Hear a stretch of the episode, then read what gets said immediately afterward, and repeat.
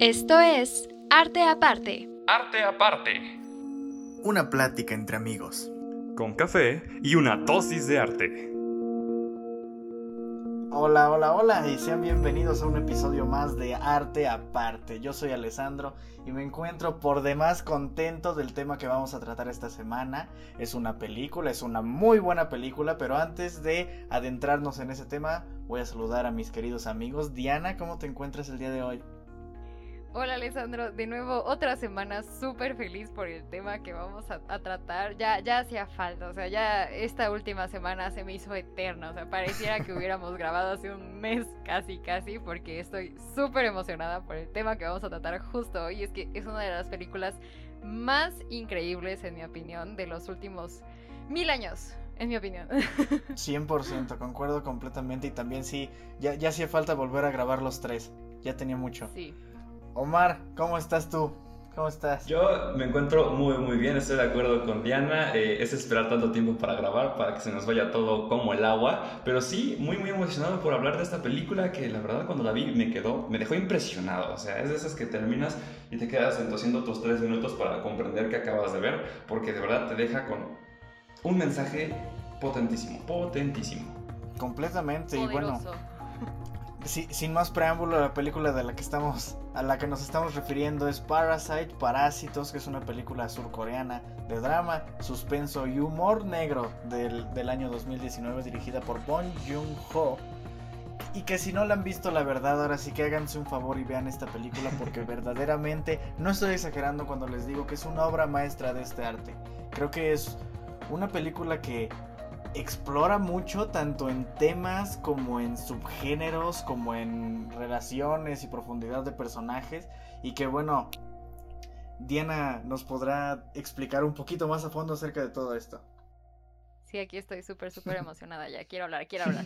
Pero es que ahorita que dijiste como es una obra maestra de su arte, efectivamente, porque el cine no solamente está, no solamente es el lenguaje visual, que del que Parasite, híjole, le sobra. Sí. Eh, o sea, eh, es eh, increíble la, complejidad y la belleza del lenguaje visual que maneja, sino también del mensaje que está transmitiendo. O sea, el cine explota ambas maneras. No es solamente la belleza estética, e, estética, perdón, este, sino que también, pues, es eh, los temas que, bueno, la plataforma que, provee eh, una película, pues, para tratar temas importantes de sociedad, de política, de economía, de, de emociones humanas, de, de, de un montón de cosas, ¿no? Entonces, es riquísima en todos los aspectos del cine que si trata estos temas a profundidad y aprovecha muchísimo ese lenguaje visual del que hablan para profundizarlos aún más. O sea, de verdad esta película conspira con todo lo que tiene para darle una impresión a la audiencia y, para adentrarte mucho en este drama eh, que sucede ahora sí que entre dos realidades, ¿no? Como tenemos el libro que es la historia de, de, dos ciudades, esta es la historia de dos familias. Y la verdad la diferencia entre ellos es lo que hace a la película no solo tan entretenida, porque hay momentos muy divertidos, sino también tan, tan cruda en algunos este, aspectos que, que reflejan mucho lo que de verdad estamos viviendo hoy en día. Sí, claro, y creo que el contraste que tiene entre mostrarnos las realidades diferentes a las que vive cada, cada familia, la familia Kim y la familia Park, creo que es es, que es una de las películas que mejor utilizan el lenguaje cinematográfico como tal. Y a pesar de que la misma historia nos va contando y exponiendo y desarrollando este contraste de mundos, donde sí se vuela la barda y lo hace de una manera espectacular es con el, el lenguaje cinematográfico. Efectivamente, pero creo que pues obviamente no podemos entrar de lleno a, a, la película, no le haríamos justicia si no mencionamos, o sea, bien la trayectoria de, de justo su, su director que es Bong Joon-ho, eh, que de hecho es, eh, tiene, si no me equivoco, cuatro Oscars, o sea, wow, ¿cuántos directores no tienen ni uno? o sea, Pero sí, e, este, muchas de sus, de sus películas en, su, en su filmografía, pues tienen mucho énfasis en estos temas sociales, en, también la mezcla de géneros. Eh, como ya mencionabas, el humor negro, pero así negro, no obviamente humor negro barato, es humor negro que realmente te deja pensando. De calidad, potente. Pero también algo que lo, caracteriza mucho es este eh, cambio de tono repentino. Y yo no sé ustedes, pero yo cuando estaba viendo Parasite pensaba que era, iba a ser algo completamente distinto. O sea, obviamente yo llegué con una expectativa un poco muy eh, volada de lo que iba a ser la película. No lo voy a mencionar aquí, pero estaba muy mensa mi idea. Pero ya viendo la película, aún así, hay un momento en el que todo se va al traste. Y estábamos hablando la semana pasada de Enrique Cartier-Bresson. Entonces siento que es como casi casi como este instante decisivo en el que todo se va al caño. Y y, cambia por completo el tono de la película y ya no es como, ya no, es, es, es, algo complejísimo, pero eh, bueno, obviamente pues dejo el foro abierto para, para ustedes qué opinan, pero la filmografía de Bong Joon-ho pues sí este, es muy poderosa en este sentido y Parasite pues es solamente eh, como tal vez el, el ápice de, de la de, su carrera finalmente. Sí, sí, sí, sí. Y pues sí, comentando un poco más sobre el director, a veces, o al menos desde mi, perspectiva de, eh, ahora sí que consumidor de cine eh, amateur, poco profesional y nada informado, el director me salió de la nada en la pues ahora sí que en la premiación de los Oscars era como, ¿quién es este y por qué está aquí?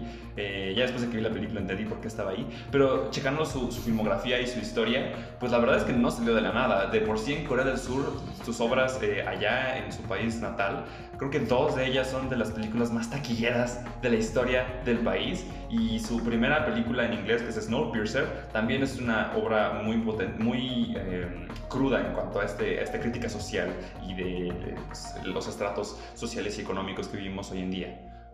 Efectivamente, y es que como dices, no salió de la nada, pero para muchos sí, y tal vez esto también se debe un poquito al racismo en Hollywood, pero wow, we are not gonna unpack all of that. pero sí, justo, eh, como dices, efectivamente no salió de la nada. Tiene películas muy reconocidas como Memories of a Murder, que, salió en el 2003, The Host en el 2006, Snowpiercer, que ya la mencionabas, que, es un poco más de acción, que no es algo que vemos tanto en Parasite, que eh, de hecho Snowpiercer salió en 2013. Eh, Parasite pues salió seis años después, en 2019. También tiene una que se llama Mother, que en su momento fue como wow, o sea, y una que me parece que participó en la producción de una que se llamaba Tokyo del 2008, que también, o sea, temas muy, muy, muy densos y, crítica a nuestra sociedad. Pero bueno, quiero dar pie con esto a discutir ahora sí pues los temas de que trata Parasite. Sí, pues eh, ahora sí que...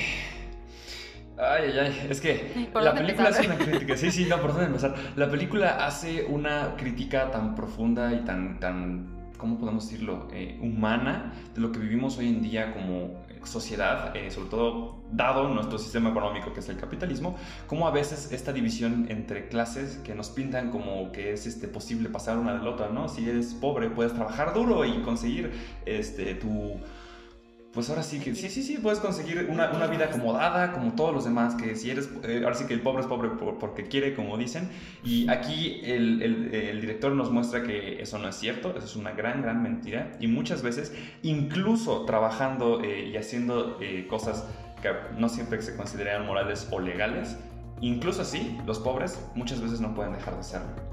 Y es algo bien triste que vemos en nuestra sociedad, pero también siento que algo que vemos mucho, mucho en la en la cultura, en las culturas asiáticas principalmente, es el guardar las apariencias. Entonces no importa, que, lo vemos en todo el mundo, ¿no? Pero esas este, culturas, particularmente la, japonesa, las personas de Japón, las personas de, Corea del Sur, este, de China, incluso, o sea, todos ellos, este, tienen como muy valorado el, el concepto de, de, la, de las apariencias justo y del honor entonces, como no importa qué tan mal te esté yendo en la vida, tú nunca vas a dejar este eh, a los demás ver, verte en un momento de necesidad o, algo así. Que, que, pues es peligroso finalmente, ¿no? Pero es interesante también como la lucha de clases, también se ve mucho en esta película, la ayuda entre las mismas clases, la ayuda que no existe, ¿no? O sea, oh, perdón, vas Alessandro. No, y estoy completamente de acuerdo contigo y creo que la manera en la que se desarrolla todo esto, porque es un tema bastante complejo. Bastante complejo porque hay muchísimos factores que influyen dentro de, esta situación o esta serie de situaciones. Y creo que la película nos lo desarrolla de una manera perfecta en la que entendemos cómo vive no solo cada familia, sino cada integrante de la familia. Cuáles son como algunas motivaciones específicas de cada uno o a qué quiere aspirar cada uno, qué carencias tiene cada uno, qué virtudes tiene cada uno y cómo se van relacionando con todos los demás. que creo que es algo impresionante. Además, siento que esta situación, siento que algo, algo de mucho valor para esta película y para películas que traten, pues que no sean ficción, a final de cuentas. Digo, claramente la historia es ficción, pero no las realidades que viven. Esas, esas son, pues, cosas que muchísimas personas viven. Y creo que es impresionante la fidelidad con la que retrata estos mundos y con la que juega dentro de su historia para poder desarrollarla, para poder hacerla avanzar con un realismo que se siente tan impresionante, creo que e-, es un punto dentro de los muchísimos que tiene a favor esta película. Sí, precisamente juega mucho con eso y es que tal vez algunas este, películas que se dedican em, a, la crítica social sacrifican justo eh, el, desarrollo de los personajes por la transmisión del mensaje, que no es algo que vemos aquí en Parasite, o sea, se, se logra un balance entre todos los elementos tan increíble y tan perfectamente. Y es que la verdad, de cierta manera, en mi opinión, los Park son los eh, villanos de la película. Este, mencionábamos anteriormente que pues se trata de el nombre de la película dice que ambos son parásitos porque tanto los Park este pues abusan de los Kim como los Kim abusan de los Park, según. Pero bueno, o sea, a lo que voy es que a pesar de que los Park me, a mí me parecen los villanos, pues sí logro empatizar de cierta manera con ellos. Tal vez no desde un sentido en el que, ah, sí, sí, puedo relacionarme a ellos, ¿no? Veo, veo me veo en ellos, porque Jesús, o sea, yo no tengo una casa de quién sabe cuánto despacio que no sé que hay alguien viviendo en mi sótano, ¿no? o sea, no, no, no, me puedo relacionar con ellos en ese. Ups, perdón. bueno, si no la vieron, pues ya es su culpa, o sea, vean Pero sí, o sea, no, no estoy diciendo como que me puedo relacionar con ellos en ese nivel, pero puedes ver la incompetencia, tal vez la, la inocencia hasta cierto punto también de los Park, este, que dices como, ay no, pues pobrecitos, no estoy sintiendo eh, empatía así como, ay, pobrecitos, no, ellos son las víctimas, no, no lo son, no son ellos los, las víctimas, porque son los victimarios la mayor parte de la película. Entonces, este, pues sí, e, es, interesante cómo eh, desarrolla tanto los personajes que pues sí, hace que te intereses por ellos, que es una señal de, de un buen desarrollo de personaje justo. Sí, sí, sí, definitivamente sí, y creo que es eh, algo que, bueno, vamos a hablar más adelante de cómo él maneja la trama y el lenguaje cinematográfico, pero creo que hace la historia muy humana, ¿no? No tanto así como de, ay, los ricos son malos, los pobres son buenos, al revés, los pobres son malos y los ricos son buenos, sino son personas y todos intentan sobrevivir, cada quien a su manera y con sus recursos. Los Kim, pues, haciendo uso de, de pues, métodos no tan morales y correctos, y los Park haciendo uso de su dinero, ¿no? Ellos intentan sobrevivir eh, contratando a gente para que les haga todo porque no saben hacer nada. Eh, y pues literalmente cada uno se aprovecha eh, de esas necesidades que tienen para pues sobrevivir, ¿no? Son parásitos uno del otro, como habías dicho tú, Diana. Exacto, pero digo, sí, yo soy, que soy bien anticapitalista y así, los ricos sí son los malos, o sea, no. bueno, pero eh, mencionaba eh, una, una instancia en la que de verdad ves como los los Park no ven siquiera a los Kim como humanos. Eh, obviamente ellos no saben que son familia, ellos piensan que es este un chofer, que, conocía de eh, el profesor de inglés, que conocía a la psicóloga infantil, etcétera, etcétera. O sea, no saben que son realmente familia, ellos, ¿no? Pero este, esta escena muy cerca del final en la que pues ocurre la, fiesta de, del niño meco de los Park, este, su fiesta de cumpleaños, y entonces eh, el papá de los Park eh, le, le, pide al papá de los Kim que él se disfrace básicamente pues de un indio nativo. Y entonces el papá Kim se nota muy ofendido, le dice que pues eso, así, pues sí, le dice como, no, eso me pone muy incómodo. Y básicamente el Park reacciona como, a ver, tú trabajas para mí y a pesar de que eh, oh, no, eres solo mi chofer, te estoy dando trabajo y ahora tú me perteneces básicamente. Porque Kim le dice como, no, pues es que esto no es parte de mi trabajo. No, sí lo es porque toda, básicamente toda tu vida eh, me pertenece ahora, tu tiempo, tu servicio y, tu, tu, autonomía son míos ahora. Que esa es una creencia muy, este, pues común entre las personas que, que, solicitan un servicio, que las personas que les proveen el servicio están obligadas a, a servirles para todo, y no es así. Sí, creo que justo esto es parte de lo que mencionaban, de que los hace muy humanos, nos los muestra con sus virtudes y con sus fallos, con sus cosas buenas y con sus cosas malas, que es algo que enriquece brutalmente la experiencia de ir conociendo paso a paso esta historia. Pero bueno, se nos acabó el tiempo para esta primera sección. Tengan por seguro que profundizaremos mucho más en el lenguaje y la narrativa de Parasite, así que quédense con nosotros amigos.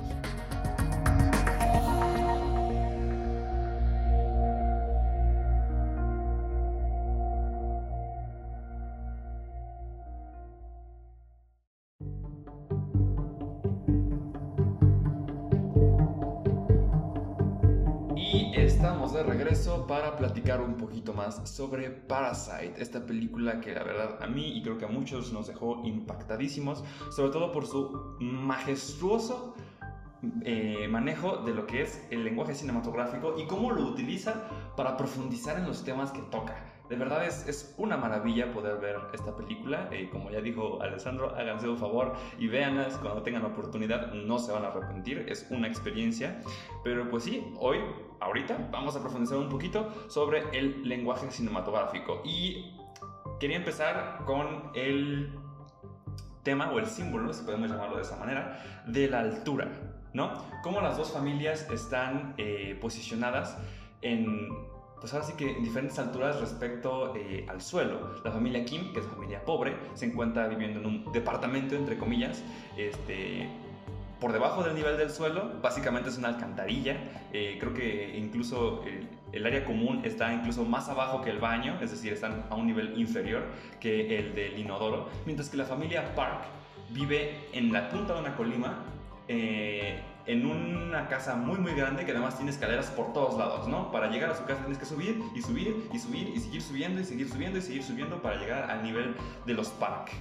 Y lo cual pues, creo que habla mucho, ¿no? Sobre esta lucha de clases y quién está abajo y quién está arriba, quién es el pobre y quién es el rico. De hecho, justo en la escena de, de la lluvia, del diluvio, básicamente, es en mi opinión es la escena más poderosa de toda la película, porque efectivamente, como mencionas, eh, los Park pues viven en una zona alta, y digo alta literalmente, o sea, no en un sentido de clase alta, sino como dices, en una colina. Entonces, cuando los Park huyen, salen huyendo básicamente de, de, la casa de... Perdón, los Kim salen huyendo básicamente de la casa de los Park para regresar a la suya, este, tienen que bajar un montón de escaleras. Y ahí está esta toma en la que es como es una toma bastante abierta, digamos. Entonces se ven todas las escaleras y todo lo que va, ahí van bajando los Kim. Y, e incluso pues con la lluvia, con el, con esta imagen que también pues te da la casa de, de los Kim de que es como una alcantarilla, no puedes evitar pensar que los Kim en este momento son como ratas huyendo hacia sus, a su alcantarilla. Entonces es algo, es una, Exacto, ratas mojadas además que están buscando huir de la lluvia y, regresar a su refugio para protegerse, ¿no? Y es una tragedia lo que encuentran cuando, pues, cuando, cuando llegan a su casa, que básicamente lo perdieron todo y, y cómo además después el, contraste entre la opinión de la lluvia eh, respecto a la lluvia de, los Kim versus la de los Park, entonces, híjole, es poderosísimo.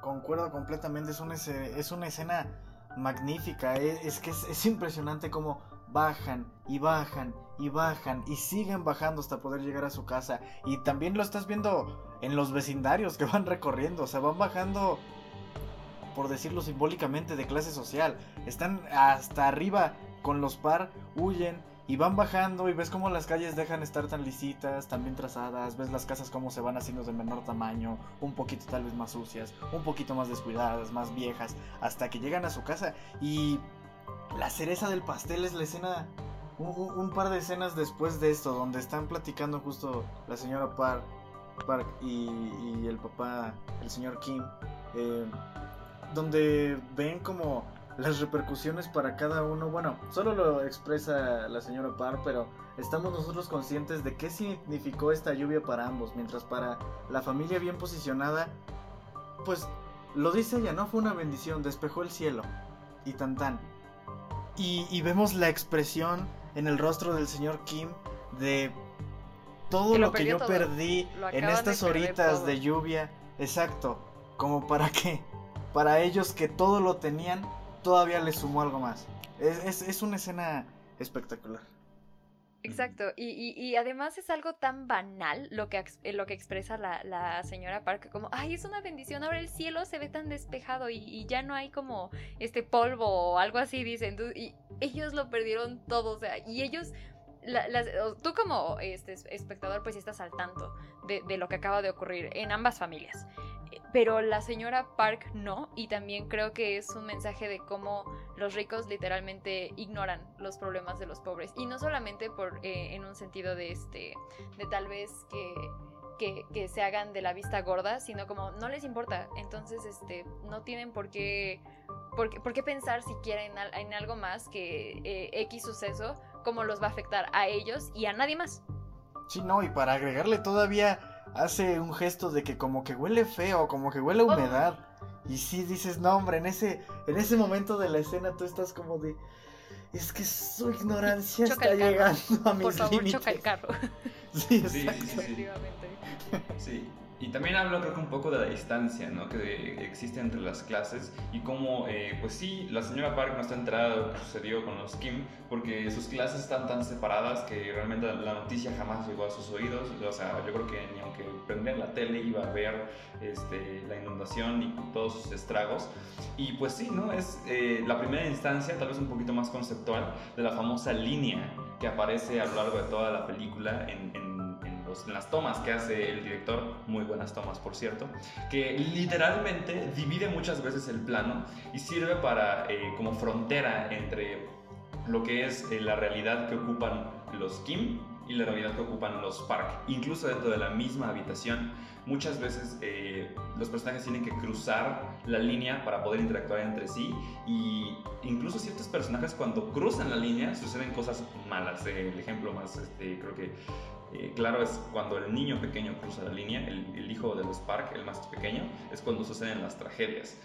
Lo cual pues también simbólicamente habla mucho de, pues sí, ¿no? De, cómo la sociedad funciona y cómo a veces el pobre es juzgado por querer aspirar a más y si llega incluso a, ese, eh, a esa altura, va a seguir siendo juzgado porque cometió el crimen de cruzar la línea. Completa, completamente. Y de hecho, algo que ahorita estabas mencionando de la línea, que efectivamente es como un... algo muy explícito, a la vez implícito en dentro de la película porque la línea no siempre es obvia. La separación entre las clases, eh, literalmente, pues en la película, visual, visualmente, no siempre es obvia, pero siempre, siempre está ahí. Sin embargo, no sé si recuerden esta escena en la que justo los Kim pues están este, em, eh, de, eh, viviendo básicamente o haciéndose vivir como en la casa de los Park, que está, está aquí Jung, me parece, la, la, la menor de los, bueno, la hija de los Kim, está en, una, en la bañera y está ahí disfrutando y entonces llega su hermano y le dice como, se ve como que tú perteneces aquí, o sea, como tú, tú sí encajas en este contexto. ¿Quién es la única que muere? Al final del día, ¿quién es la única que muere? O sea, e, es, es, algo bien poderoso, ¿no? Porque él, él mismo siempre decía como, yo no siento que encajo. E, él incluso le externa estas dudas a quien era su novia, como, ¿piensas que encajo? O sea, ¿piensas que pertenece aquí? Y él mismo reconoce que su hermana pues sí parecía como de la high, ¿no? Que como que sí podía aspirar a esto el mensaje que nos deja es que, como bien dices, los pobres no pueden aspirar a esto y quien llegue a aspirar a esto va a terminar muerto, como terminó ella muerta. Sí, sí, sí. Eh, y claramente eh, hay muchos otros mensajes que da, pero creo que otro símbolo que me gusta más es el del olor, que lo hace muy presente y creo que se vuelve un, recurso importante en la narrativa, pero creo que habla mucho también de cómo, de cómo explora los sentidos en la película como para darnos a entender esta separación, ¿no? Eh, los Kim siempre se dice que huelen este, mal. Eh, creo que el, señor Park llega a decir en un momento que huelen a pobre, a hombre pobre. Este, y, esta, esta, separación es la única de la que, los Kim no pueden eh, escapar, ¿no? Los Kim engañaron a los Park usando toda clase de trucos, pero del único, pues ahora sí que la única señal que tienen de que de verdad son pobres, su olor, es la única de la que no importa que hagan, no se pueden quitar. Que es el mismo, de hecho. Sí, no, y algo, algo que agregando a este punto es que cuando decimos o cuando dices que es el único elemento que no podían, del cual ellos no podían escapar, no es como que ellos escaparan de pocos. Hay una secuencia impresionante acerca de cómo se deshicieron de, de una de las empleadas anteriores de la familia, que es impresionante. Es una secuencia mm, hecha con una maestría impresionante, donde puedes ver hasta dónde puede llegar la familia Kim, lo, maquiavélicos que pueden llegar a ser y lo eficientes que son al deshacerse de lo que les estorba en su camino. y ni aún así lograron alcanzar completamente sus metas, que creo que es otro signo muy, muy eh, pues, deprimente, diría yo, desesperanzador. Los Kim se esforzaron increíblemente para poder salir del hoyo en el que estaban y ni aún con todos sus trucos y estratagemas lo lograron. Terminaron igual, incluso peor.